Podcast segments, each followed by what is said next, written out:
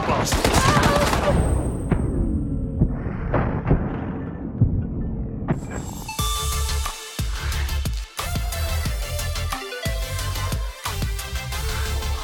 Hallo Gamers Global Crew, ich bin Rüdiger Steidle und habe für euch Partisans 1941 von Dedede getestet. Partisans ist ein Stealth-Taktikspiel, das Titeln wie den Klassikern Commandos und Desperados oder auch dem etwas jüngeren Shadow Tactics nacheifert. Ihr befehligt einen kleinen Trupp von russischen Widerstandskämpfern, die im Zweiten Weltkrieg tief im besetzten Gebiet operieren und der Kriegsmaschine der Wehrmacht Sand ins Getriebe streuen. Eure Frauen und Männer sabotieren den Nachschub, befreien Gefangene, organisieren Waffen und so weiter. Weil ihr dabei stets deutlich in der Unterzahl seid, dürft ihr euch möglichst nicht erwischen lassen. Heimlichkeit ist also oberstes Gebot. Auch wenn die Einsatzziele recht verschieden sind, laufen die 15 Missionen alle nach einem ähnlichen Schema ab. Zunächst kundschaftet ihr die Umgebung aus. Wo marschieren Patrouillen, wo gibt es Versteckmöglichkeiten und wo Schwachpunkte der Abwehr eurer Gegner. Eine große Hilfe dabei ist, dass ihr euch mit einem Mausklick die Sichtkegel eurer Kontrahenten anzeigen lassen könnt. Die Einsatzgebiete sind wirklich schön in Szene gesetzt und ähnlich detailliert wie in den alten 2D-Vertretern des Genres, wenn auch etwas trist und farbarm. Anschließend macht ihr euch daran, die Verteidigung der Besatzer Stück für Stück auseinanderzunehmen. Dazu nutzt ihr die verschiedenen Fähigkeiten eurer Schützlinge. Der junge Sanyok beispielsweise kann niederstufige Gegner wie lokale Hilfspolizei ins Gespräch verwickeln. Ein Steinwurf lässt allzu aufdringliche Suchtrupps im entscheidenden Augenblick in die falsche Richtung schauen. Die Krankenschwester Valja kann Opfer für wertvolle Sekunden betäuben. Und Sorin, der Anführer der Partisanentruppe, die Soldaten mit einem gezielten Messerwurf permanent außer Gefecht setzen. Dabei müsst ihr stets den richtigen Zeitpunkt abpassen. Wenn die Patrouille gerade um die Ecke biegt und kurzzeitig aus dem Sichtfeld ihrer Kameraden verschwindet, schlagt ihr aus dem Hinterhalt zu. Anschließend lasst ihr die Leiche im Gebüsch verschwinden, wo sie hoffentlich auch bei eventuellen Nachforschungen nicht gefunden wird. Zum Glück sind eure Opponenten nicht die allerhellsten, wie üblich in dem Genre. Dass Heinz plötzlich nicht mehr auf seinem Posten steht, fällt Günther bei der Rückkehr nicht unbedingt auf. Vielleicht ist er nur mal pinkeln. Wenn die Deutschen und ihre einheimischen Schergen doch mal einen Blick auf eure Partisanen erhaschen, bedeutet das nicht gleich das Aus, solange ihr schnell genug wieder abtaucht. Und selbst wenn mal eine Patrouille über einen Leichnam stolpert, beruhigt sich nach dem anschließenden Alarm alles wieder, wenn ihr die ausschwärmenden Suchtrupps meidet. Ihr genießt bei euren Operationen also einen gewissen Spielraum. Das ursprüngliche Kommandos war in diesem Punkt noch gnadenloser. Außerdem dürft ihr netterweise zumindest im normalen Schwierigkeitsgrad jederzeit speichern. Allerdings gibt es auch immer mal wieder Situationen, in denen ihr mit dem üblichen Versteckspiel einfach nicht weiterkommt. In solchen Fällen müsst ihr euch mit Waffengewalt durchschlagen. Dann kommt es vor allem darauf an, dass ihr eure Kämpfer ungesehen in Position manövriert und sie in gut gedeckte Stellung bringt, um dann urplötzlich und mit vereinten Kräften loszuschlagen.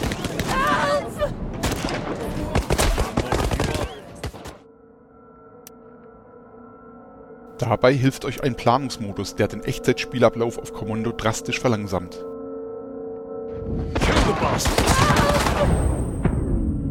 Zum Actionspiel wird Partisans 1941 deswegen freilich nicht. Der Ausgang solcher Feuergefechte ist stets ungewiss, weil eure Gegner bei Angriffen geradezu übermenschlich schnell reagieren und sich sofort und mit aller Gewalt zur Wehr setzen. Der Griff zum Gewehr oder zur Maschinenpistole ist deshalb immer nur das letzte Mittel, wenn sonst nichts weiterhilft. Zwischen den Story-Missionen sammeln sich eure Streiter in einem Waldversteck, das ihnen als Basislager dient.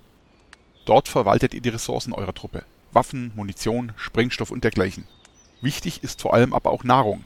Leere Bauch marschiert nicht gern. Um Nachschub zu organisieren, könnt ihr euren Helfern verschiedene Aufgaben zuteilen. Die eine geht fischen, der andere Pilze sammeln, der dritte schlägt Holz und sammelt damit Baumaterial, um das Hauptquartier zu erweitern. Auch kleine Ausflüge in die Umgebung lassen sich vom Lager aus planen etwa um Propaganda in den umliegenden Dörfern zu betreiben, was die Moral der Partisanen steigert. Wenn sie denn gelingen, denn eingreifen könnt ihr in diese Minimission nicht. Die Erfolgsaussichten hängen hier vielmehr davon ab, wen ihr für die Aufträge einteilt. Die Erfahrungspunkte investiert ihr dann in die Ausbildung eurer Helden. Sie zielen besser, können mehr tragen, schneller sprinten, leiser schleichen oder schalten gänzlich neue Fertigkeiten frei. Der kleine Sanyuk beispielsweise kann später mit seiner Schleuder Opfer gezielt betäuben.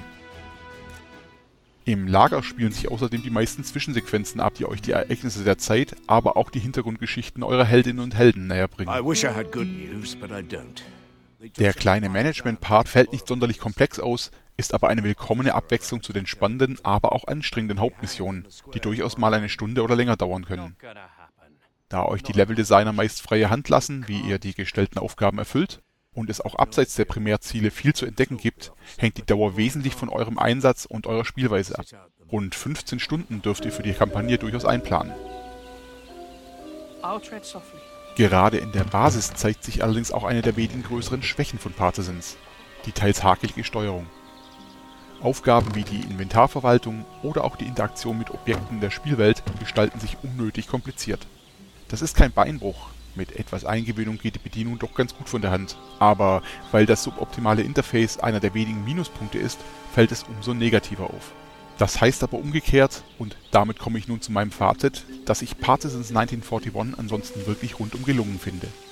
Die Macher erfinden zwar das Rad nicht neu, haben die bewährte Spielmechanik der Vorbilder aber absolut souverän umgesetzt. Dass ich mich als Kenner von Commandos oder Shadow Tactics sofort zurechtfinde, rechne ich dem Titel sogar positiv an. Jede Begegnung mit einer Patrouille, jede befestigte Stellung, jedes gesicherte Gebäude ist ein spannendes Puzzle, das ich mit ganz verschiedenen Werkzeugen lösen kann. Die Szenariodesigner lassen mir wirklich viel Bewegungsfreiheit und dass nicht jeder Fehltritt gleich in die Katastrophe führt, rechne ich den Machern hoch an.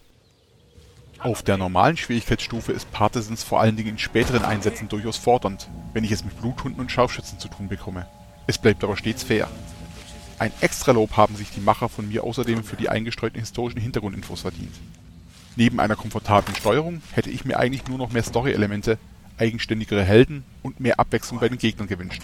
Die meisten sind dann doch nur Kanonenfutter.